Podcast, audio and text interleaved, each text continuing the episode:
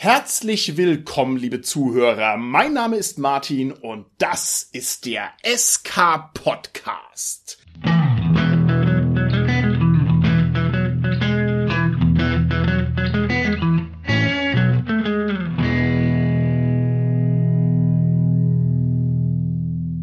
Bei mir heute im Studio sind meine lieben Gäste, die Tanja, der Carsten und der Holger. Hallo, hier ist die Tanja. Hallo, hier ist der Carsten. Ja, hallo, der Holger hier. Die Band ist wieder zusammen. Das ist ja großartig.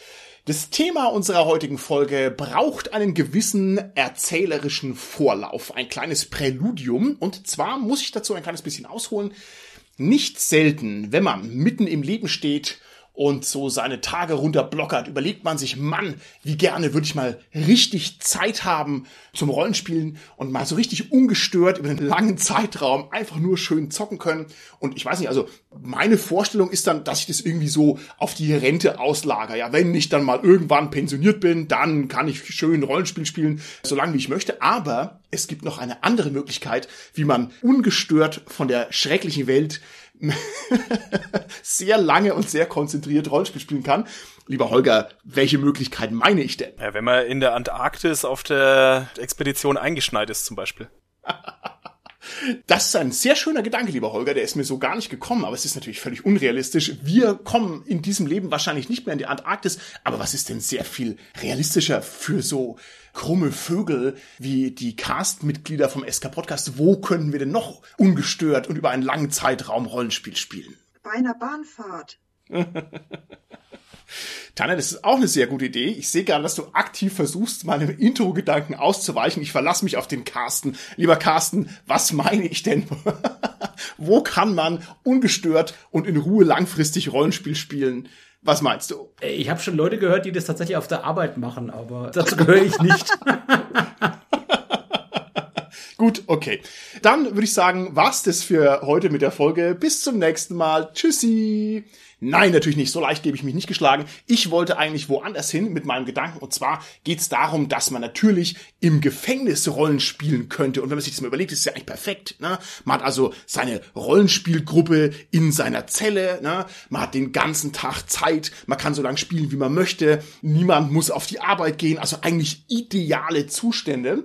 Aber Leider ist natürlich nicht alles Gold, was glänzt. Es gab genau zu diesem Problem einen Artikel Rollenspiel im Gefängnis und zwar im Vice Magazine, der sich damit auseinandergesetzt hat und der da auch ein paar Probleme erkannt hat und bitte jetzt nicht nervös werden, also das eigentliche Thema unserer Folge kommt noch später, wir sind immer noch im Bereich der Einleitung.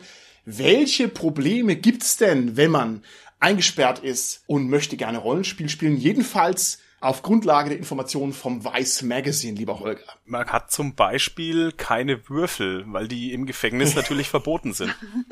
Ja, genau. Also man muss sich das so vorstellen, man ist jetzt glücklich eingesperrt. Ja, wir vier werden jetzt eingebuchtelt und freuen uns schon drauf, wir können jetzt endlich mit Rollenspiel loslegen. Und dann ist quasi alles verboten. Zum Beispiel haben wir keine Würfel, ja, und auch andere Dinge sind da offensichtlich noch verboten. Es gibt also einen sehr interessanten Artikel. Vielen Dank an Ügrek Ügrek, der mich darauf hingewiesen hat, dass es diesen Artikel gibt. Und ich dachte mir, vielleicht beschreiben wir erstmal, was da so berichtet wird. Also auf welche Schwierigkeiten stoßen denn die Knackis in Amerika Amerika, wenn sie D&D spielen, noch so. Also, die haben zum Beispiel keine Würfel. Das ist verboten. Was haben sie denn noch nicht, lieber Carsten? Das kommt auf den Staat an in dem sie sich befinden. Ich glaube zum Beispiel in Idaho wird zitiert, dass da auch, glaube ich, überhaupt Rollenspiele beziehungsweise Dungeons and Dragons verboten ist. Und dann fand ich schon die Lösung ganz interessant und nett zu sagen, ach naja, dann spielen wir halt Pathfinder, wenn wir nicht ja. Dungeons and Dragons spielen dürfen. Genau, Carsten. Und die spielen dann quasi Pathfinder, weil sie davon ausgehen, dass die Wächter im Gefängnis eben nicht wissen, dass es sich dabei ebenfalls um ein Rollenspiel handelt. Ne? Also wenn sozusagen D&D als Marke verboten ist, dann ist es natürlich eigentlich ein lustiger Kniff, sich da drum zu drücken, indem man einfach ein anderes Rollenspiel aus dem Hut zieht ne? und dann davon ausgeht, okay, wenn es nicht auf der Verbotsliste draufsteht, dann ist es eben erlaubt und dann machen die trotzdem eigentlich das Gleiche. Das ist richtig. Tanja, was fehlt denen noch zum Rollenspielgenuss? Naja, gut, ein Riesenproblem ist natürlich, wenn sie irgendwelche Karten oder so zeichnen wollen und das könnte dann natürlich entsprechend fehlinterpretiert werden als Ausbruchsversuche und so. Ja. das stimmt, ne? Und wenn man drüber nachdenkt, das ist bestimmt kein so kleines Risiko. Also wenn man da irgendwelche Pläne zeichnet, ne? Lagepläne mit Türen und Geheimtüren und so weiter. Also damit möchte ich mich auch ungern nur erwischen lassen im Gefängnis. Das ist korrekt. Ja, ich erinnere mich da so an diverse Sachen bei Shadowrun, wo einem auch empfohlen wurde, also diverse Dinge sollte man jetzt nicht in der Öffentlichkeit ausspielen, so Drogendeal, äh, Sachen oder so, was bei Ja, Shadowrun schon mal ja. vorkommen kann. Und natürlich im Knast sieht das, glaube ich, noch ein bisschen heftiger aus, wenn da jemand mithört, dass du anscheinend gerade irgendwelche Geschäfte mit deinem Johnson machst. Ne? Ich glaube, da muss man schon sehr aufpassen. Ja, ist richtig. Ich finde, das ist ein sehr rührender Artikel, weil ich das absolut nachvollziehen kann, dass man sich also sehr danach sehnt, im Gefängnis ein bisschen Rollenspiel zu spielen. Und wenn man aber gar kein Material hat und gar nichts, was man so normalerweise einfach als Ausstattung benötigt fürs Rollenspiel, dann inspiriert einen das offensichtlich auch, um da sich Abhilfe zu schaffen. Also ganz banal, wenn hier die Würfel verboten sind, ne, dann muss man sich eben irgendwelche Würfel erzeugen, Würfel herstellen. Das ist erstmal eine total herausfordernde Aufgabe.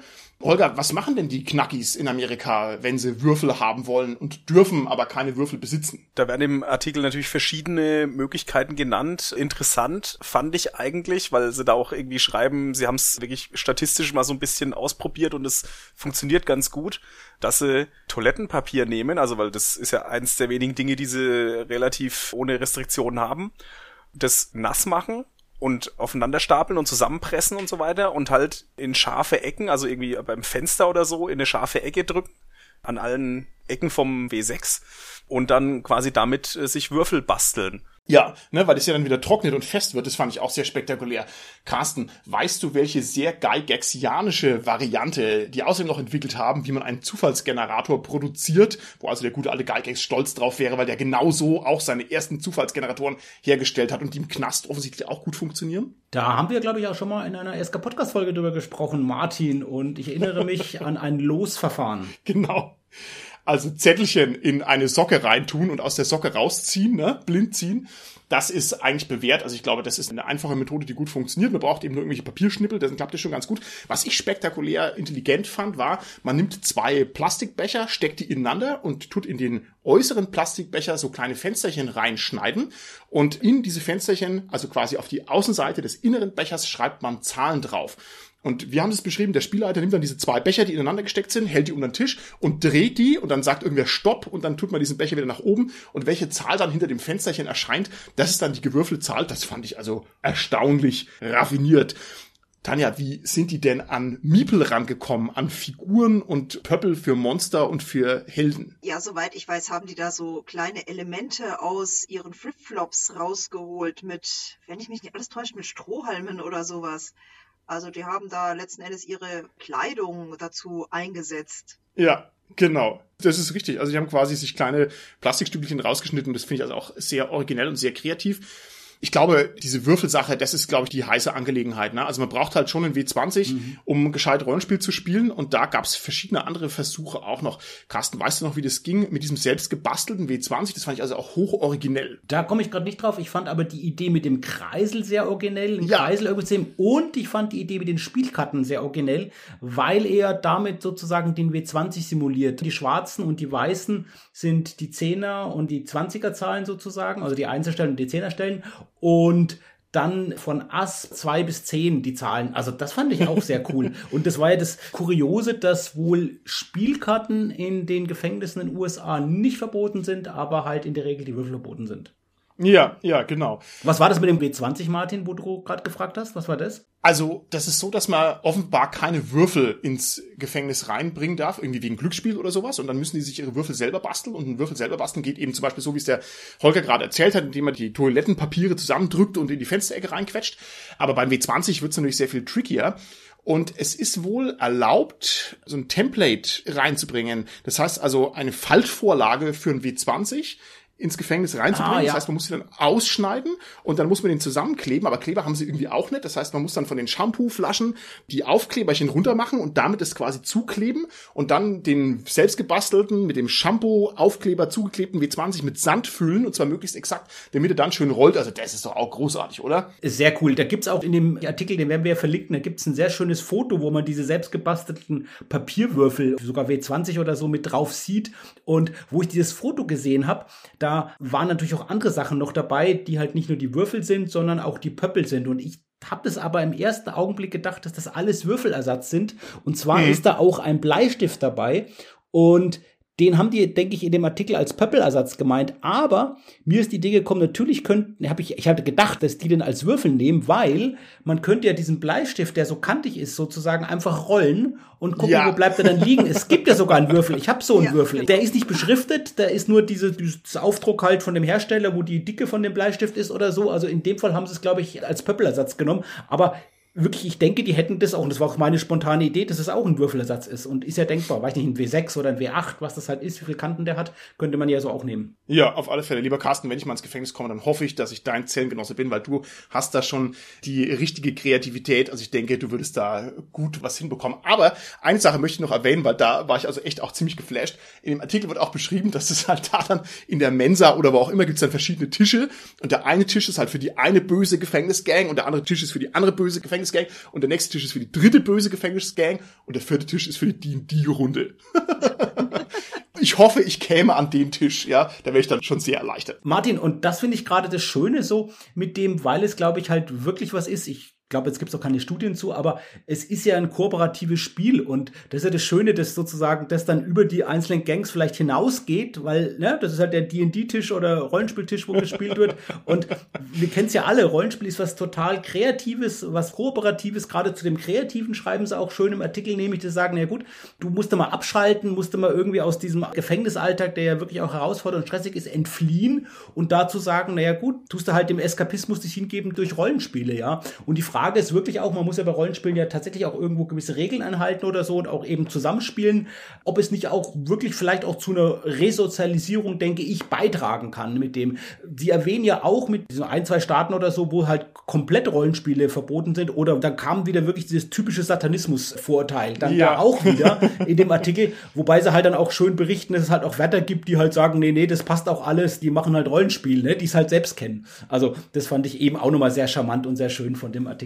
Und was, Ja. glaube ich, Sinn macht, ist eben natürlich zu sagen, die Würfel zu verbieten, weil das natürlich diesen Glücksspiel-Charakter hat und sicherlich da eine hohe Komorbidität ist zwischen jetzt ja Delinquenz und Glücksspiel, beziehungsweise auch vielleicht Spielsucht, ja, bei denen. Und da ist es, glaube ich, schon sinnvoll zu sagen, na gut, man will halt nicht, dass die zocken dann mit den Würfeln oder so, ne? Und Ja, der Glücksspiel, Casino illegales machen oder so. Und deshalb, das denke ich, macht ja Sinn, dass man deshalb natürlich aus dem Grund Würfel verbietet. Auf alle Fälle. Ich hoffe natürlich, dass sich die armen Knackis da nicht verknatschen bei ihren Zellenrunden. Ne? Stell dir mal vor, lieber Carsten, wir wären jetzt hier Insassen in einer Zelle und dann würden wir uns halt streiten über irgendeine Regelauslegung. Ja, das wäre ja entsetzlich, wenn man da dann auch noch eingesperrt wäre auf einem kurzen Fleck.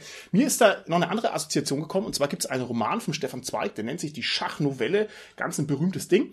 Und der hat so ein bisschen dieselbe Idee. Da wird ein Häftling bestraft, im Wesentlichen durch Isolationshaft und darf sich also mit nichts beschäftigen. Und weil er das nicht gut erträgt, bastelt er sich so aus Brotstückchen Schachfiguren und spielt dann Schach gegen sich selber.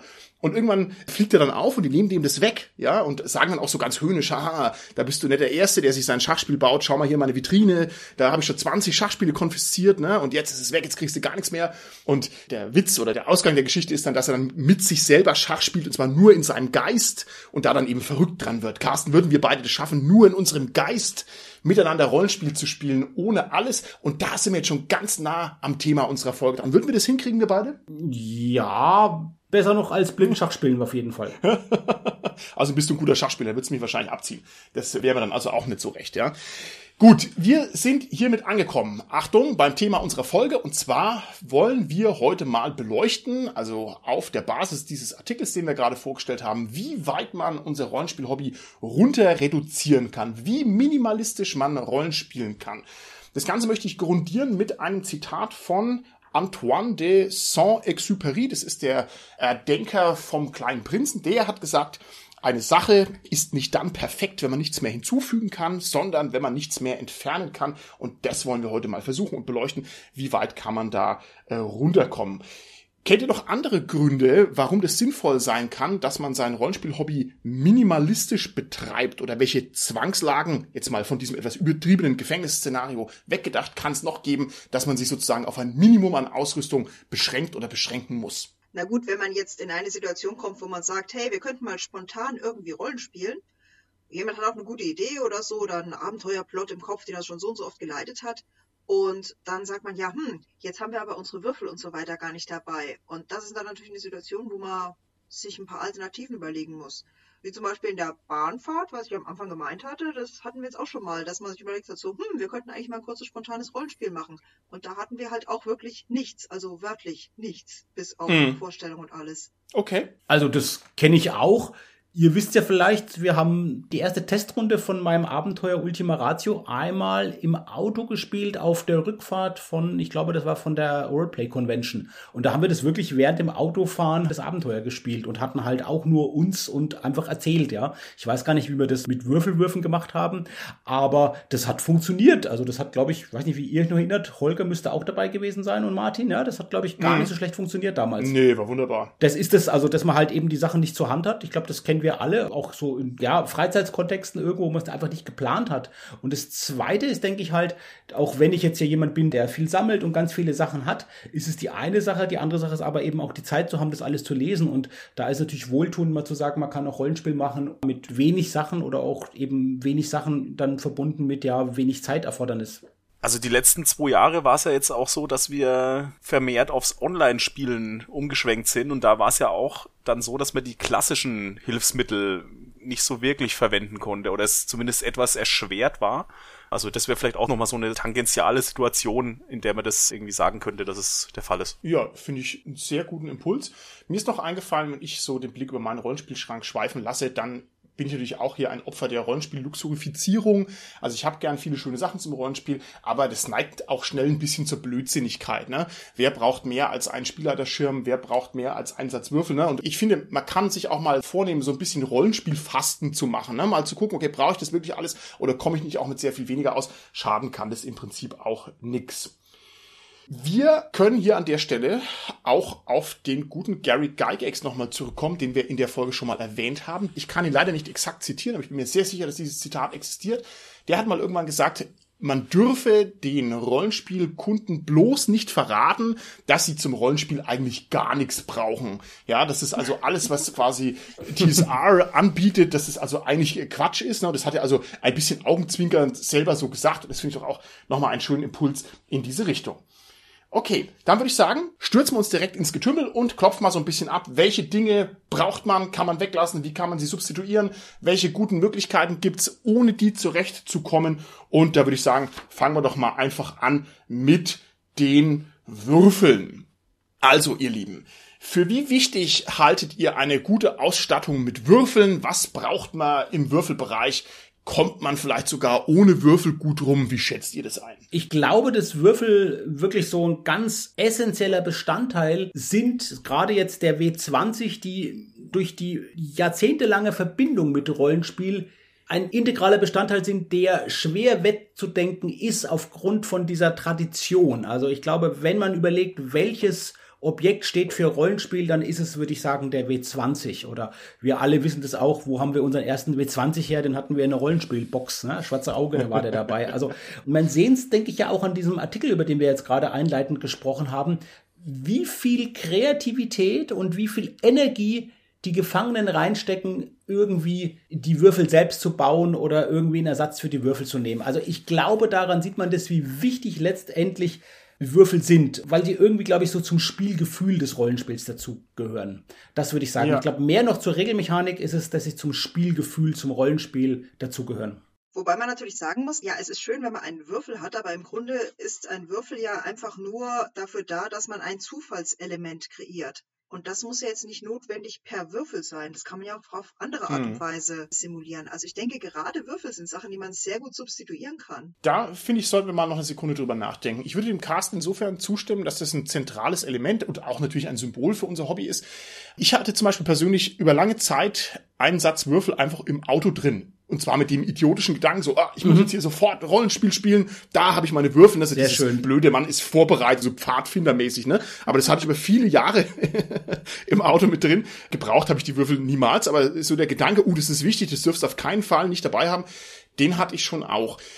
Mir würden aber auf die Schnelle auch ganz viele andere Varianten einfallen, wie ich ohne großen Aufwand auch relativ differenziert ja Wahrscheinlichkeitsergebnisse produziere. Also im Prinzip reicht eine Münze, wo ich sage, Tanja, okay, du möchtest jetzt hier den Baum hochklettern. Das schaffst du nur, wenn du mit dem Münzwurf einmal Kopf wirfst. Und wenn du jetzt eine besonders geübte Kletterin wärst, dann würdest du eben zweimal die Münze werfen dürfen, um einen Kopf zu erreichen oder dreimal. Und ich finde, auf die Weise hätten wir doch schon sofort total schnuckelige Wahrscheinlichkeiten erzeugt, quasi ohne alles, mit nur einer blöden Münze. Oder wie seht ihr das? Ja. Oder du nimmst deinen gesamten Geldbeutel. Also ich meine, im Grunde ist es, glaube ich, bei Hex, wenn mich nicht alles täuscht, also Hollow Earth Expedition, läuft es doch, glaube ich, genauso darauf hinaus, als wäre das Ubiquity-System, das ja letzten Endes auch darin basiert. Du hast eine Menge an Elementen, also an Würfeln oder Münzen oder was auch immer, würfelst eben so viel, wie du Wert hast und naja, die Geraden sind halt dann die Erfolge und die Ungeraden die Nicht-Erfolge. Oder jetzt eben Kopf ist Erfolg, Zahl ist nicht Erfolg.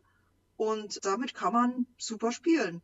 Dann schaut man, wie viele Münzen man hat und das ist halt dann die Fähigkeitshöhe, die man hat. Okay. Das stimmt, aber das finde ich eine gute Lösung für sozusagen dichotome Würfelereignisse, wo es einfach eben nur zwei Möglichkeiten gibt, ja, das sozusagen mit Münzen zu symbolisieren. Das finde ich sehr gut, ja. Man kann auch kompliziertere Sachen mit Münzen darstellen. Ich habe jetzt neulich mal, ich weiß nicht mehr genau, wie es hieß, aber so ein kleineres Indie-Rollenspiel gelesen.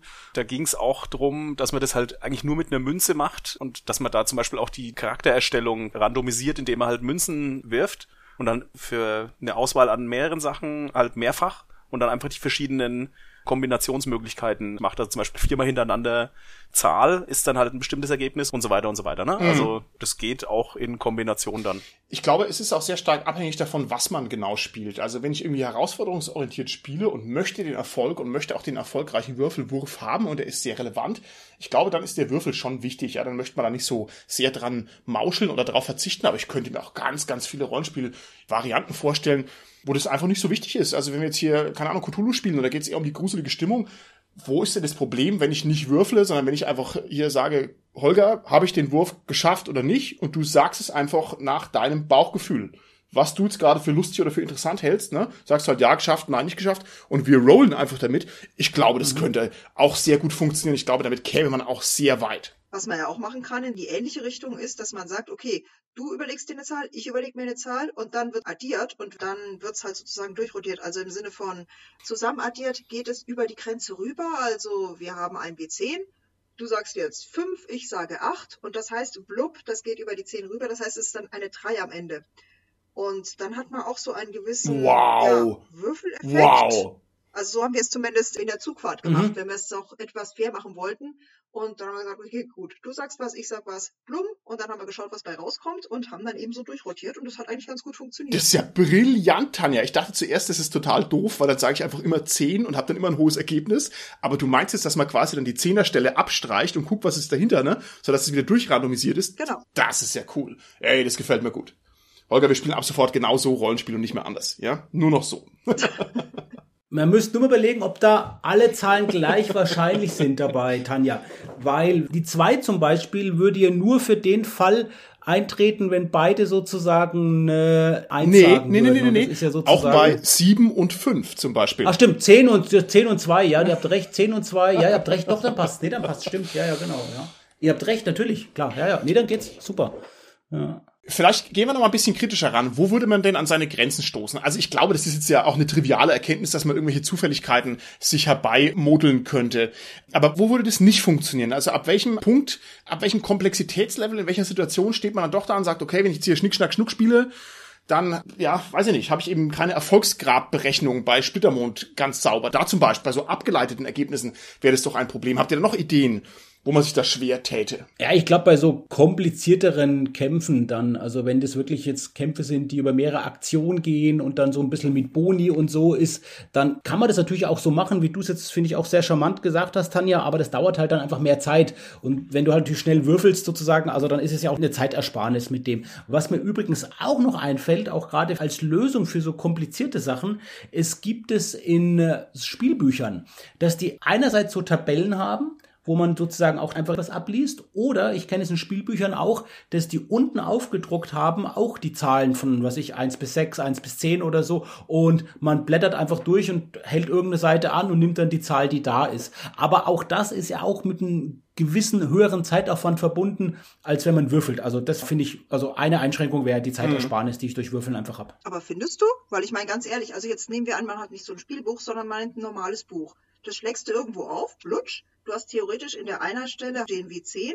und jetzt hast du eine Doppelseite und dann schaust du einfach, was habe ich auf der Zehnerstelle. Und wenn das gerade mhm. ist, dann nimmst du die linke Seite, die ist ja im Normalfall gerade, und wenn es eine ungerade ist, dann hast du eben die rechte Seite. Also ich glaube, das ist einmal aufgeschlagen, blub, und dann hast du deine ja. Zahl. Ist doch relativ einfach. Ah, das geht auch. Ich habe auch schon ein Spielbuch ja. so gespielt, das weiß ich. Also gerade wenn das dann dafür ausgelegt war, das ging sogar relativ gut. Ich meine nur, ja. wenn es eben jetzt kompliziertere Kämpfe sind mit mehreren Aktionen oder so, da kann ich mir schon vorstellen, dass da der ja. Würfel einfach halt schneller ist, als wenn ich dann irgendwie eine, eines der Surrogate nehmen muss. Das ist richtig. Man kann ganz viele Probleme umgehen durch Rerolls. Also zum Beispiel, ich habe jetzt hier meine Buchseite, die ich so durchflippe, ne? also dieses zufällige Aufschlagen des Buchs quasi und möchte wissen, was habe ich für eine Zahl. Das ist ja im Prinzip, ist es ja dann ein W10 oder ein W100. Ne?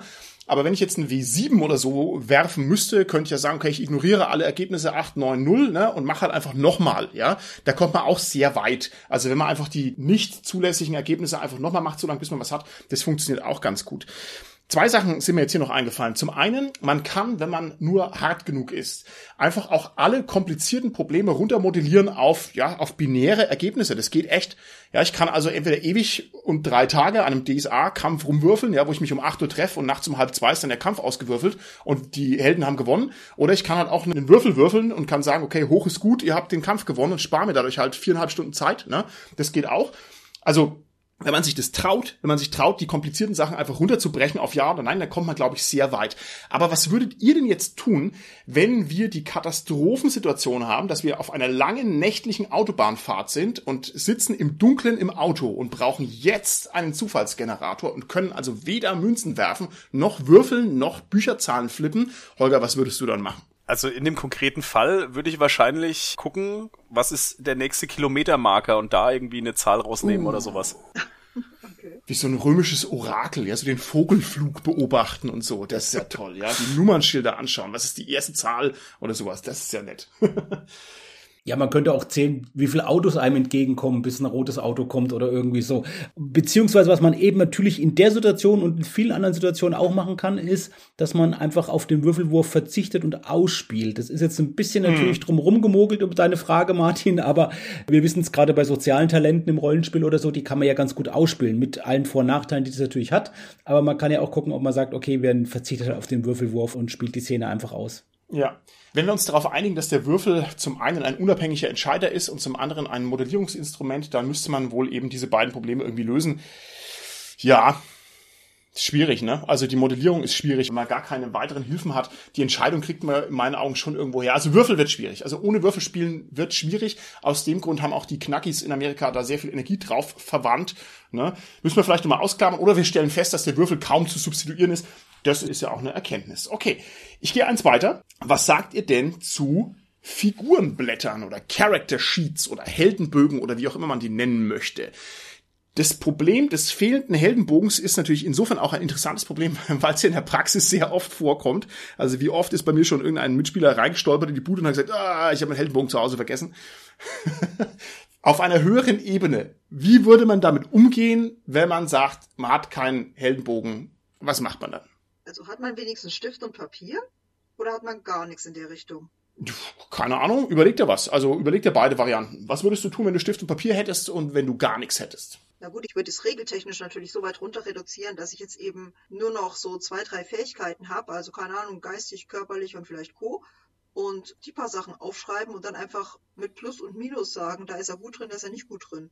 Hm. Aber das ist halt wirklich dann ein komplett runter reduziertes Regelwerk. Ja, also den Charakterbogen runter reduzieren auf sehr einfache Situationen wieder, ne? Also ich bin mhm. gut in Pferden lesen, aber eben nicht sieben oder dreizehn oder zwei, ne? Sondern halt nur gut. So ungefähr, ne? Genau. Carsten, was würdest du machen, wenn ich von dir verlange, mir deinen Wert in Bibliothekskunde zu sagen, aber wir sind gerade von einer nächtlichen Autobahnfahrt in einem finsteren Auto und du weißt es nicht und der Heldenbogen ist außerdem in deinem Rucksack im Kofferraum drin? Ich würde mir das ableiten und würde sagen, ja, ich gehe mal davon aus, je nach Figur, der sich jetzt hatte, Cthulhu Investigator sagt, ja, der hat vielleicht 40, 50, 60, je nachdem. Ich würde es einfach festlegen dann. Also das kann man auch machen. Also entweder, wenn man sich erinnert sozusagen und überlegt, was ist denn der wahrscheinliche Wert und, und nimmt dann den einfach. Oder, das kenne ich, Tom Finn macht das ganz gerne, wenn der leitet zum Beispiel, dass der sagt, ja, okay, was hast denn du? Also man fängt ohne Charakterbogen an und dann kommt irgendwann die erste Würfelprobe und dann sagt er, ja, was hast du bei dem Werten? Und dann darf man sich selbst irgendwie sozusagen einen oh. Wert festlegen und baut sich dann sozusagen beim Spiel seine Figur und determiniert die dadurch, ja. Und das finde ich auch gut. Also sozusagen das jeweils pro Fertigkeitswurf, der verlangt ist, oder pro Talentwurf, der verlangt ist, oder gute Eigenschaft, die verlangt ist, in dem Moment dann einen Wert festzulegen. Und der gilt dann zumindest für den Spielabend. Okay, sehr schön. Das ist natürlich eine sehr liberale und eine sehr erwachsene Herangehensweise an die Problematik. Holger, würde dich das stören, wenn wir gerade die, die fünf spielen und es geht eben um so einen knackigen Kampf, wo es wirklich um die einzelnen Lebenspunkte geht und wirklich um den exakten Bonus auf den Angriffswurf und ich würde reinschneiden in die Bude, würde sagen, ah, ich habe alles vergessen, ich setze mich hin, äh, ich mache mal plus fünf auf meinen Angriff und ich habe noch äh, 17 Lebenspunkte. Wäre das für dich okay oder würde dich das stören? Also mich persönlich würde das nicht stören, weil ich ja gar nicht so detailverliebt spiele. Ne? Also ich bin da nicht derjenige, der die Pfeile zählt und so weiter. Das hängt wirklich, glaube ich, stark davon ab, wie die Situation wirklich ist. Also, wie gesagt, im dunklen Auto, da würde ich nicht so detailverliebt einfach spielen. Da muss man halt die Grenzen der Situation erkennen und sich entsprechend anpassen. Die andere Situation, die du jetzt natürlich gerade geschildert hast, so von wegen, der eine hat seinen Bogen vergessen. Ja, meine Güte, also da würde ich sagen, man kann es willkürlich festlegen, muss es aber auch dokumentieren in dem Fall. Und okay. das wird dann halt auf den Heldenbogen übertragen. Und dann geht's halt mit den Werten weiter in Zukunft. Okay. Ich glaube, das Problem wird dann gravierender, wenn wir es ernster nehmen. Ne? Also unsere Knackis im amerikanischen Gefängnis, also wenn ich mir überlege, die sitzen auf der Zelle und die müssen jetzt hier irgendwie zwei Monate miteinander spielen und die, keiner von denen hat einen Heldenbogen und die müssen sich das ausdenken und merken. Ich glaube, da kommt man schnell an den Punkt, wo man sagt, das wird ja blödsinnig. Die ganzen Steigerungen, die Werte und so weiter, das kann ich dann gar nicht mehr nachhalten und ich muss das auch bei den anderen irgendwie mitdenken, was die können. Also wird sehr schwierig. Vielleicht, wenn wir das Problem ein bisschen sanfter fassen, stellt euch vor, wir sind in der transsibirischen Eisenbahn, ja, als blinde Passagiere und anstatt uns rauszuwerfen, sagt man, okay, dann dürft ihr halt in das Abteil rein, aber ihr dürft nicht raus und dann würden wir jetzt quasi durch die Nacht fahren und hätten jetzt hier die nächsten sechs Wochen keine Heldenbögen. Ich glaube schon, dass das schwierig wäre. Also ich würde mich fast so weit versteigen, dass ich sage, das ist fast noch wichtiger als der Würfel, dass ich weiß, was ich für Werte habe und wie meine Figur modelliert ist. Tanja, du hast ja schon die Lösung aufgezeigt, dass man dann mit sehr reduzierten Werten spielt. Und das halte ich dann schon für eine gute Möglichkeit, die man sich vielleicht merken kann, wenn ich halt sage, ich nehme halt nur drei Werte oder so. Die kann ich mir eigentlich ganz gut merken, zum Beispiel noch im Kopf, ja. Ja, oder man merkt sich einfach eine Gesamtwertpunktsumme seiner Figur. Dann kann man letztendlich mit einer Zahl auch ja, über einen längeren Zeitraum ganz gut spielen, weil man die dann einfach immer diese Zahl nimmt und auch gerade die, wenn sie dann durch Steigerung sich erhöht, dann ist halt vielleicht nicht immer das dann gleich verteilt, dann muss ich halt je nach Spielsitzung überlegen, wie tue ich jetzt meine Punkte verteilen, aber es gibt vielleicht ja auch Systeme, denken wir an Science-Fiction-Systeme oder so, oder ein Fantasy, ein gestaltwandelnde Figurspiele, wo ich das auch durchaus plausibel ist, dass ich einmal meine Punkte eher auf Körperkraft aufschlage und bei einem anderen Spielabend die vielleicht auf Geschicklichkeit oder auf Charisma zum Beispiel, ja. Also ich glaube, so könnte man das auch umgehen, indem man okay. es eben reduziert. Ich kann da vielleicht ein kurzes Beispiel bringen. Also, das gibt's in verschiedenen Varianten. Ich kenne jetzt die Science-Fiction-Variante, die nennt sich Lasers and Feelings. Das ist ein Indie-Rollenspiel und da hast du nur zwei Werte. Das eine ist halt Lasers und das andere ist Feelings. Und die sind auch noch so gestaltet, dass sie quasi zusammen eine gewisse Zahl ergeben. Ich glaube zehn.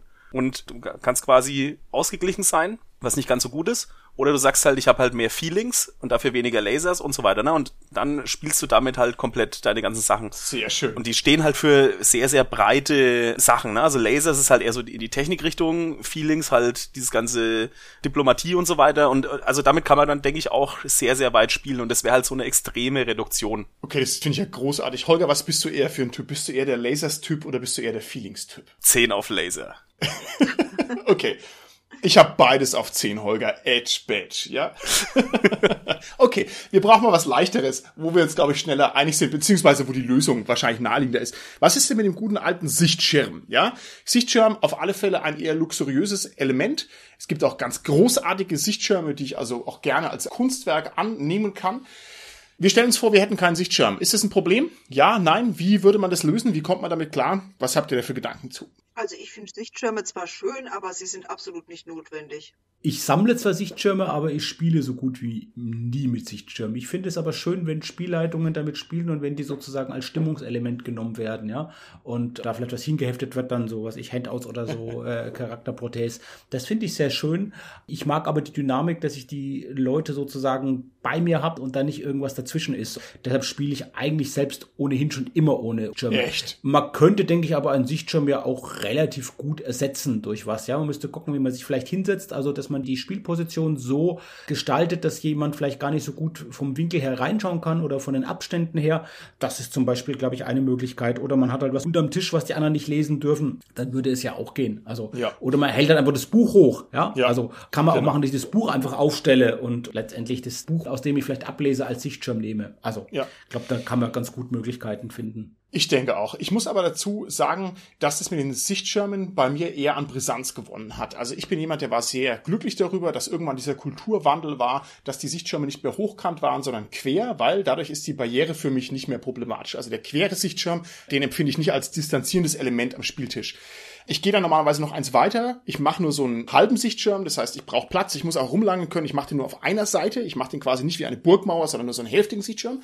Und jetzt komme ich eben zur Brisanz. Mir ist in der letzten Zeit aufgefallen, dass mir meine Spieler total gnadenlos auf meine Dungeon Map draufglotzen, wenn ich nicht aufpasse. Mhm. Halt echt, ja. Also ich ertappe die, wie die quasi lange in meine Unterlagen hineinstarren. Und ich muss ehrlicherweise auch sagen, da bin ich dann schon ein bisschen beleidigt. Das macht man nicht. Das ist schlechter Stil. Ja, insofern, Tanja, gehörst du auch zu dieser Gruppe Menschen, die sowas macht? Würdest du mir auch in die Unterlagen gucken, ha? Den Spickern. Das ist furchtbar. Ich habe so die Tendenz, wenn sich irgendwo was bewegt, dass ich da hingucke. Ich nehme es dann zwar nicht notwendig wahr, also ich weiß nicht, wir waren mal irgendwie im Zielpool, waren mal gesessen, ein Kollege neben mir und so weiter und ich hatte bei mir gerade, ich war sowieso gerade in Gedanken und sie hat da irgendwas getippt und ich starr halt volle Kanne auf ihren Bildschirm. Ich habe nicht gelesen, was sie da tippt, aber da hat sich einfach die Maus bewegt und in Gedanken verfolge ich die Maus. Also das ja. war total bescheuert. Würde mir da wahrscheinlich auch passieren, ne? Keine Ahnung, wenn du mit deinem Dungeon Map da machst, ja. Ich würde also mit einem Laserpointer an die gegenüberliegende Wand leuchten und damit wedeln müssen, um dich abzulenken, damit ich dann umblättern kann. Gut, so können wir genau, das lösen. Das klappt. Nee, ich glaube, es ist alles nicht so schlimm, weil Carsten, du hast natürlich ganz richtig gesagt, zur Not tut man halt drei Tüten Chips drumherum aufbauen oder man nimmt halt einfach sein Buch in die Hand, sodass man nur die Rückseite präsentiert. Das geht schon auch, aber so ganz ohne ist es nicht. Okay, ich denke, da werden sich die Gefangenen in Amerika auch nicht die Köpfe zerbrochen haben mit ihren Sichtschirmen. Gut, okay. Bisschen schwieriger, das nächste. Was ist denn mit den Miniaturen und mit der Battle Mat? Das heißt, mit der Positionierung der Figuren. Und wir gehen jetzt natürlich mal davon aus, dass wir ein Spiel spielen, wo das eine gewisse Mindestrelevanz besitzt. Ne? Wenn ich jetzt irgendwie so ein Lulli, Larifari Erzählspiel spiele, wo eh alles egal ist, da mag das kein Problem sein. Aber wir denken uns jetzt ein Spiel aus, wo das schon irgendwie eine Bedeutung hat, wie denn die Situation exakt aussieht. Holger, was sagst du dazu, wenn es das fehlt? Was machen wir dann? Also das wird ja auch in dem Artikel konkret erwähnt, dass Dungeons and Dragons vierte Edition da sehr, sehr schwierig zu spielen war, weil man da halt wirklich die Miniaturen braucht zum Spielen. Also das ist ja, ja darauf ausgelegt. Also die Lösung, die haben wir vorhin auch schon präsentiert, das war halt, naja, man nimmt halt, was da ist. Ne? Also man nimmt halt irgendwie die unterschiedlichen Bleistiftstummel oder keine Ahnung, da waren noch irgendwelche komischen Plättchen, farblich unterschiedliche abgebildet. Ja. Oder was auch noch im Text steht, dass die halt aus anderen Spielen, die sie zur Verfügung haben, einfach die Sachen auch genommen haben. Also ich weiß nicht, Trivial Pursuit kennt ja vielleicht jeder. Da hast du ja so unterschiedlich farbige Tortenstücke. Also da haben sie halt einfach diese unterschiedlich farbigen Tortenstücke genommen. Lieber Holger, ich würde da aber von abraten. Stell dir mal vor, wir sitzen jetzt bei uns in der Gefängnismensa an unserem Tisch und spielen also D&D und haben aus allen anderen Brettspielen die Männchen, Figuren und Plättchen rausgeräubert, um unsere Battlemat zu präsentieren. Und dann lassen wir den Blick schweifen zu den Tischen von den bösen Gangs, ja. Und die packen alle gerade ihr Risiko aus und dann fehlt da halt einfach alles. Und das ist bei uns auf dem Tisch. Ich glaube, das ist hochgradig gefährlich. Ja, aber das ist doch auch wirklich noch eine perfekte Tarnung, weil dann holst du dir das Risiko oder das Trivial Pursuit und tust so, als würdest du es spielen und dann spielst du in Wirklichkeit Rollenspiel. Ein Ausbruchsszenario auch noch. Wow, wow. Ja. Carsten, ich will doch lieber mit Holger in der Zelle rein, der ist dann ja, ja. Aber ich kenne das Problem, das ist wirklich auch ein praktisches Problem, dass du, wenn du dir aus verschiedenen Sachen das rausnimmst, wenn du dann nicht so diszipliniert bist, nach dem Spielabend das wieder alles schön zurückzuräumen, dass du halt echt dann ja, wenn Chaos hast und die die Sachen zusammensuchen musst, dann wenn du dann eben mal halt, wie du es gesagt hast, dein Risiko spielen willst oder so. Also das ist so das Problem. Ich habe es auch schon gemacht, dass ich mir Sachen aus vielen, vielen anderen Spielen zusammengesucht habe fürs Rollenspiel. Aber dann erfordert es wirklich eine hohe Disziplin, dass man sagt danach, ich tue alles wieder zurückräumen. Ja, anders geht's nicht. Ich wollte noch eine andere Idee nennen und zwar Du hast ja gesagt, wenn man keine Figuren hat und keine Battlemap hat, wenn man ja zumindest was zum Schreiben hat und Stifte hat, dann kann man ja einfach sozusagen da das aufmalen. Also das haben wir auch schon, glaube ich, alle gemacht beim Rollenspiel, dass wir sozusagen einen Plan machen, gerade wenn es aber kritisch ist, wer wo steht und diese Situation einfach ganz kurz auf den Tisch aufmalen. Das geht auch. Und wenn ich selbst das nicht habe, dann ist die Frage, ob man nicht vielleicht sich selbst im Raum nimmt. Ich meine, dann kann man halt nur eine geringere Anzahl von Personen darstellen, aber sich selbst mal sozusagen in einen Raum positioniert und stellt, um kurz zu schauen, schaut her, da und da stehen wir, um das sozusagen da nochmal zu verdeutlichen. Okay, finde ich sehr gut. Bei mir war es so, ich bin erst im Laufe meiner Rollenspiel-Vita hineingewachsen in die Battle-matifizierte Welt. Also ich habe, glaube ich, mein erstes Drittel Rollenspiel ohne Battle-Mat gespielt und auch ohne Männchen. Also gehen tut es schon, ne? Man kann es halt auch einfach sauber beschreiben. Man muss sich halt dann sehr viel mehr Mühe geben, genau zu sagen, wo steht wer. Ich finde, es geht. Also das war bei uns nie so ein problematisches Ding. Wenn man sich dann plötzlich mal uneinig war, was, ich habe doch gedacht, da ist noch ein Tisch zwischen uns oder so, ja, dann muss man das halt konkret lösen. Dann muss man halt sagen, ja, okay, da war halt ein Tisch, habe ich vergessen, es nochmal zu erwähnen, dann nehme ich das nochmal zurück. Also sehr schön ist es nicht, wenn es dann ungenau wird, aber ich finde, so ein schlimmes Problem ist es auch nicht. Ja. Also auf Battlemat und Männchen könnte man in meinen Augen schon ganz gut verzichten. Und vielleicht noch was anderes aus meiner Erfahrung. Ich spiele ja viel DCC. Das ist die OSR, die OSR, die Old School Renaissance. Die ist ja an D&D angelehnt. Bei D&D würde man sagen, ist die Battlemat verpflichtend. Bei DCC, weil es ja aus derselben Familie kommt, könnte man jetzt also annehmen, das wäre da ebenfalls besonders wichtig. Ich finde, man kann da auch voll drauf pfeifen, indem man einfach sagt, okay, jeder darf jeden angreifen, den er möchte. Ja, wir verzichten auf die taktische Aufstellung. Das ist einfach für alle immer okay. Da kommt man mega weiter mit, wenn man das einfach nicht zu einem Problem macht, sondern darüber hinweggeht. Und letztendlich kann man ja immer das irgendwie ersetzen. Also wir haben immer einen Tisch, der irgendwie als Plan dienen kann in der Regel, oder wir haben einen Boden, wo man den Boden als Plan nehmen kann. Und wir haben immer irgendwelche Gegenstände, die wir halt auch als Figuren und sonstige Gegenstände verwenden kann. Ich kenne das ja bei dir, Martin, auch. Das machst du ja. Finde ich sehr schön. Habe das noch ein gute Erinnerung, wo du Death Frost Doom geleitet hast, dass du Jengersteine nimmst und mit Jengersteinen ganz schnell am Tisch sozusagen auch so einen Plan entwirfst. Also das ist mir eine gute Erinnerung geblieben. Ja, das heißt, wir würden dann sozusagen in der transsibirischen Eisenbahn einfach irgendwas nehmen, was da ist, ne? Den Kronleuchter, die Sofakissen oder was auch immer, keine Ahnung, was in so einem Abteil drin ist. Ich stelle mir das etwas märchenhaft vor. Nee, wir würden es wahrscheinlich hinbekommen. Okay, dann kommen wir jetzt zum großen Elefanten im Raum, an den ich mich gerade so ein bisschen rangeschlichen habe im Rahmen der Folge, weil mir das auch in dem Artikel von Weiß nicht ganz klar wurde. Die Knackis, wenn die ihr Rollenspiel spielen und spielen ja da wahrscheinlich sehr lang und sehr intensiv und sehr viele Runden und ne, dann haben die ja in meinen Augen gar keine Regelwerke. Also denen fehlt eigentlich das, was man braucht, um solide D&D spielen zu können, nämlich einfach die klare Regelvorgabe. Wie haben die das denn gelöst, eurer Meinung nach? Das Schöne ist erstmal, dass es keine Regeldiskussion geben kann. da müssen sie halt auf den Meister vertrauen, dass der es in etwa drauf haben dürfte, oder? ja, kann schon sein, dass die eine Autorität dann hatten, die das entschieden hat. Aber jetzt mal ganz im Ernst, wenn du wissen willst, keine Ahnung, wie irgendwelche exakten Werte sind von irgendeinem Monster oder wie der Barbar halt levelt von der neunten auf die zehnte Stufe und du hast aber das Regelwerk nicht da oder du bist ja einfach wirklich unsicher, wie geht denn ein Hinterhaltangriff? Wissen die das dann auswendig? Also war das irgendwie der D&D-Knast, wo du eben nur reinkommst, wenn du irgendwie verurteilter D&Dealer bist oder so, dass die das alle drauf haben? Oder was ist da los? Also ich glaube, es ist beides der Fall. Teilweise, dass sie vielleicht noch wirklich auch aus der Erinnerung machen und sich irgendwie einigen, weil das sowohl halt dann Gefängnisinsassen sind, die halt schon früher Rollenspiel gemacht haben und diese Erfahrung mitbringen, als auch andere sind, die halt dieses Spiel im Gefängnis dann kennenlernen und als eine erholsame Abwechslung und eine schöne Abwechslung erleben.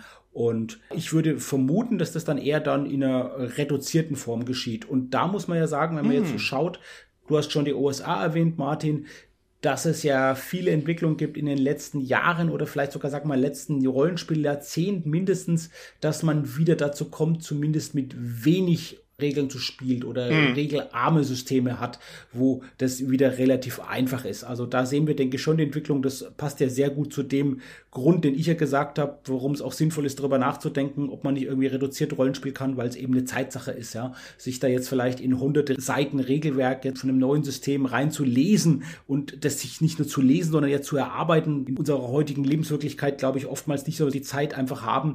Insofern ist es ja auch gut, da regelarme ja. Rollenspiele zu nehmen oder auch selbst halt einfache Regeln aufzustellen. Ja, das kann sehr gut sein. Außerdem darf man auch nicht vergessen, bei den Amerikanern ist es ja so, die dürfen ja immer einmal den Rechtsanwalt anrufen. Das steht ihnen ja zu. Ne? Und das heißt, jeder in der Zelle kann dann quasi einmal den Rechtsanwalt anrufen, kann fragen, wie schaut's aus? Ist der Kriegshammer eine Zweihandwaffe, ja oder nein? Und kriegt dann auch eine akkurate Antwort. Der muss das ja auch akkurat sagen, der Rechtsanwalt. Und es gibt ja dann auch diese Familientreffen, ne, wo man dann so quasi einmal im Monat so die Familie treffen kann. Und ich kann mir auch sehr gut vorstellen, dass dann einfach verlangt wird, dass dann die Ehefrau halt einfach das Spielleiterhandbuch mitbringt, ne, und dann halt einfach die Sachen vorliest, die die halt ganz dringend brauchen. Ich glaube, da kommt man auch relativ ja. weiter mit. Was man noch machen kann, jetzt zum Regelersatz, was wir ja aus dem Lab einfach ja auch kennen, ich hatte vorhin schon auch gesagt, einfach Sachen ausspielen und da auch wieder sozusagen, du kannst, was du darstellen kannst. Also mhm. über diesen Mechanismus das äh, relativ regelarm zu machen. Ich weiß auch, das eine Lab, wo ich mit zwei Freunden veranstaltet habe, wo wir Spielleitung waren, da haben wir es auch so gemacht. Da haben wir letztendlich, ja, du kannst, was du darstellen kannst, genommen und das war's eigentlich. Also ja. wir haben dann für das ganze Lab zumindest kein weiteres großes Regelsystem mehr gebraucht. Ja. Oder man geht die klassische Variante, man akzeptiert einfach einen autoritären Spielleiter, ja, man sagt, das ist okay, der Spielleiter sagt, was Sache ist und das sind die Regeln und bums fertig. Da kommt man auch sehr weiter mit, ne? Wenn ich jetzt hier sagen würde, so Tanja, du willst auf den Baum rauf, hier hast du die Münze, wirf zweimal und mach mindestens einmal einen Kopf und dann ist halt das die Regel und dann ist es halt die Regel, auch wenn die natürlich nicht akkurat nach D&D 5e ist, ginge gegebenenfalls auch. Aber da habe ich mich tatsächlich gefragt bei dem Artikel, wie die das denn lösen. In der Weiterführung des Gedankens, dass einem die Regelwerke fehlen, kommt man natürlich unweigerlich zum nächsten Gedanken, nämlich dass man kein Abenteuermodul hat. Was sagt ihr denn dazu? Ist es möglich, kann man lang und glücklich und problemlos Rollenspiel spielen, wenn man absolut keinen Zugriff hat oder meinetwegen situativ keinen Zugriff hat auf Abenteuerliteratur?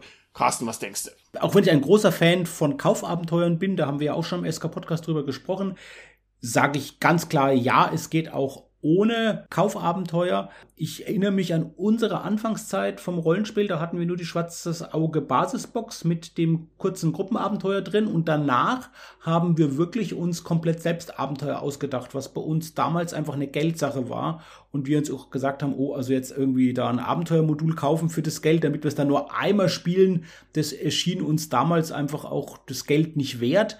Und da haben wir uns einfach selbst komplett Abenteuer ausgedacht hat länger gedauert, bis wir uns dann wirklich doch mal auch dann Kaufabenteuer gekauft haben.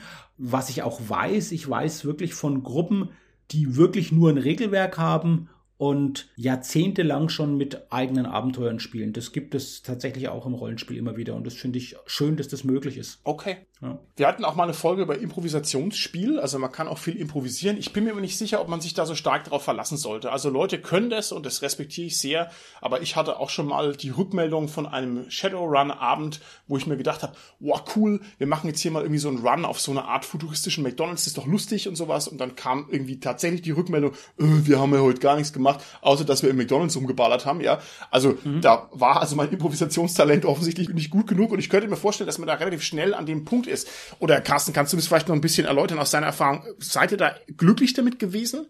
Also ich meine, ihr hattet ja nichts damals. damals war es ja so, da haben wir uns wirklich halt die Dinger ausgedacht, die Abenteuer. Und da haben wir uns schon auch länger darauf vorbereitet. Wir hatten zumindest immer auch irgendwie schon mal für eine Battlemap gezeichnet, haben uns überlegt, wie wir das machen. Tatsächlich haben wir so die ersten Abenteuer so geschrieben, als wenn es fast ein Solo-Abenteuer wäre, aber für die Gruppe. Ja, aber also das war schon dann, wo zumindest mehr passiert ist, war halt sehr, sehr actionlastig, handlungsorientiert. Aber wir haben uns das ausgedacht. Und das kann man ja eben machen, dass man eben sich beliebig viel Zeit nimmt und Sachen sich ausdenkt.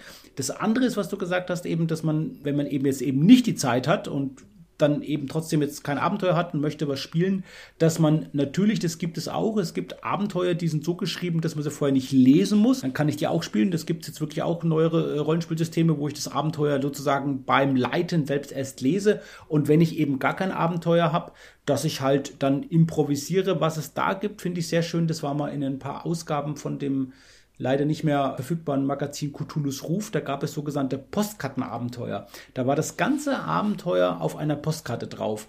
Und das war halt sehr, sehr minimalistisch, aber trotzdem konnte man da einen ganzen Abend auch Rollenspiel machen, ja. Und von einem Autor von einem Impro-Buch, der hat mal geschrieben, dass man einfach nur auf dem Bierdeckel sich kurz ein paar Sachen notiert und damit auch ein durchaus elaboriertes Rollenspielabenteuer erleben kann. Das ist das Impro-Spiel, ist auf Deutsch auch übersetzt, ist, glaube ich, ein englischer Autor haben wir, glaube ich, sogar eine Folge ja, gemacht. Haben wir das, umfangreich darüber gesprochen. Den, genau, also diese Bierdeckel-Metapher, die fand ich eben sehr schön. Ne? Zu sagen, man macht sich einfach da auf dem Bierdeckel ein paar Notizen und kann dann trotzdem ja. ein elaboriertes Abenteuer erleben. Das heißt, im Idealfall kannst du quasi in einem Abend eine Steuererklärung machen auf dem einen Bierdeckel, ja, und danach das mhm. Abenteuer auf dem anderen Bierdeckel. Das heißt, du brauchst noch genug Bierdeckel und dann ist das Leben im Wesentlichen schon unter Kontrolle. Das finde ich sehr gut. Ja. Okay.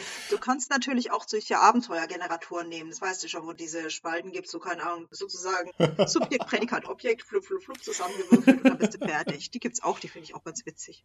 Das ja. ist sehr schön, ja. ja. Bei Justifiers war das auch so mit Karten basiert, so ein Abenteuergenerator, wo man so einen Planeten, glaube ich, so entwirft oder so. Ja, auch sehr schön, mhm. ja. Genau, ja. Ja, es ist wieder diese schöne amerikanische Metapher, passt ja auch sehr gut. Das sind eben die nassen Nudeln, die man an die Wand wirft und halt guckt, was kleben bleibt, ja. Und so kann man natürlich auch Abenteuer designen. Ich bin ja immer etwas skeptisch, aber mit Sicherheit erzeugt es auch seine erfolgreichen Abenteuer wenn man da über Zufall rangeht. Man könnte natürlich auch gemeinerweise sagen, die ganze OSR funktioniert letztlich so, also irgendein random Zeug zusammengeklatscht. Aber gut, ist jetzt vielleicht ein Thema auch für eine andere Folge, beziehungsweise da haben wir auch schon viel drüber gesprochen. Okay, dann würde ich jetzt ausklingend noch gerne die große Frage nochmal formulieren. Und das ist eine Frage, die sich natürlich auch an unsere Hörerinnen und Hörer draußen im SK Podcast Land richtet. Stellen wir uns mal vor, dass ich mit dem Zitat nicht völlig daneben liege. und dass der Gary Gygax wirklich gesagt hat, man braucht zum Rollenspiel eigentlich gar nichts. Und das sollte unsere Kundschaft nach Möglichkeit nicht so sehr aufs Brot geschmiert bekommen, denn letztlich ist unser ganzes Wirken und Schaffen als Produzenten von Rollenspielhilfen in der verschiedensten Form eigentlich unnütz. Stellen wir uns vor, dieses Zitat entspricht der Wahrheit, er hat es wirklich gesagt. Stimmt ihr dem jetzt in letzter Konsequenz zu oder stimmt ihr dem nicht zu? Holger, was meinst du denn? Ich würde dem so weit zustimmen, dass man keine wirklichen Hilfsmittel braucht. Aber man braucht zumindest irgendwie so eine Art Gruppenkonsens. Also man muss sich irgendwie halt auf ein gewisses Mindestmaß an Regeln einigen und alles andere kann man irgendwie improvisieren. Aber das braucht man auf jeden Fall, denke ich. Okay, alles klar. Liebe Tanja, was meinst du denn?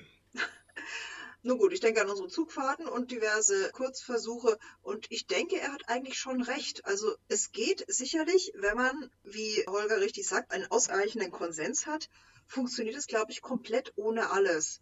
Es ist halt die Frage, mit wem spielt man in dem Moment zusammen und sind die Leute sozusagen flexibel genug, sich darauf einzulassen.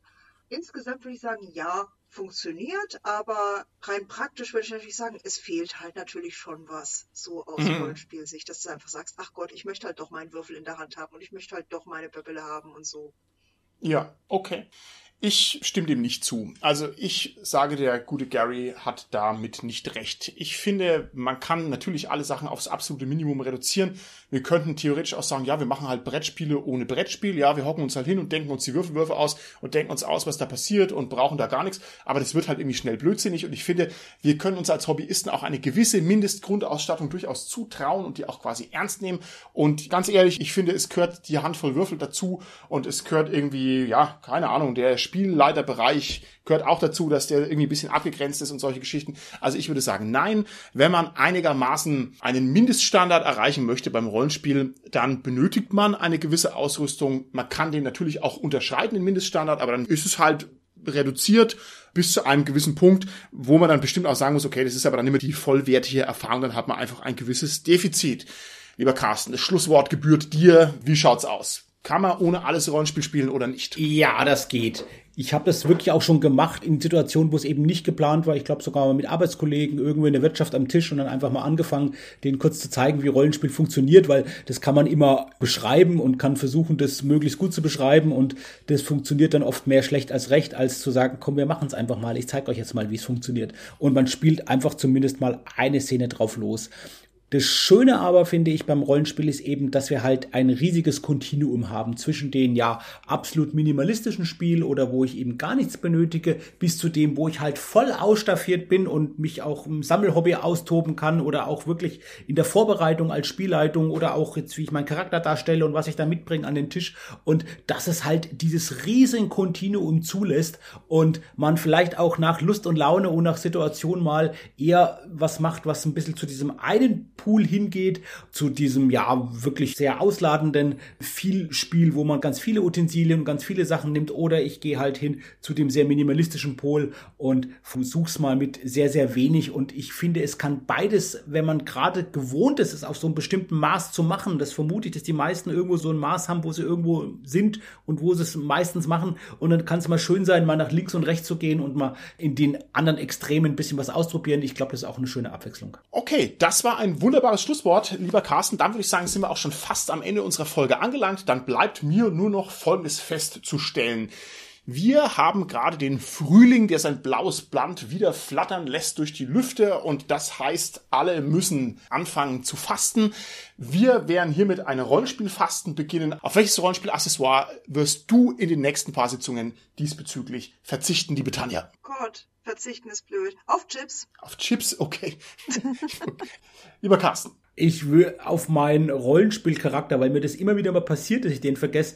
Und dann habe ich jetzt die perfekte Ausrede und kann sagen, ja, der Martin hat es von mir verlangt in ja. der SK-Podcast-Folge. Und ich verlang's auch wirklich. Holger, auf was wirst du verzichten im Sinne unseres Rollenspielfastens? Das wollte ich nämlich jetzt eigentlich auch sagen mit dem Charakterbogen. Dann nehme ich einfach die Würfel, weil die kann ich mir ja von jemand anders dann ausleihen. Sehr gut. Okay, ich werde es dann überprüfen, ob ihr das auch eingehalten habt, ja, und dann können wir das in der nächsten Folge berichten. Gut. Aber gleiches Recht für alle, Martin. Auf oh. welches Utensil würdest du denn verzichten? Oder wirst du verzichten? Wir machen sie ah, indikativ, nicht im Konjunktiv. Da, normalerweise. Dreimal, Martin. Jetzt müsste ich natürlich sagen, ich verzichte auf die Regelwerke, aber da verzichte ich eh drauf, weil ich so ein super souveräner Spielleiter bin. Nein, ich werde versuchen, meine nächste Runde komplett ohne Würfel abzuhandeln. Mal schauen, ob das funktioniert. Das ist mein Rollenspielfastenvorsatz. Ja? Gut, dann bis zum nächsten Mal. Tschüssi. Tschüss. Tschüss.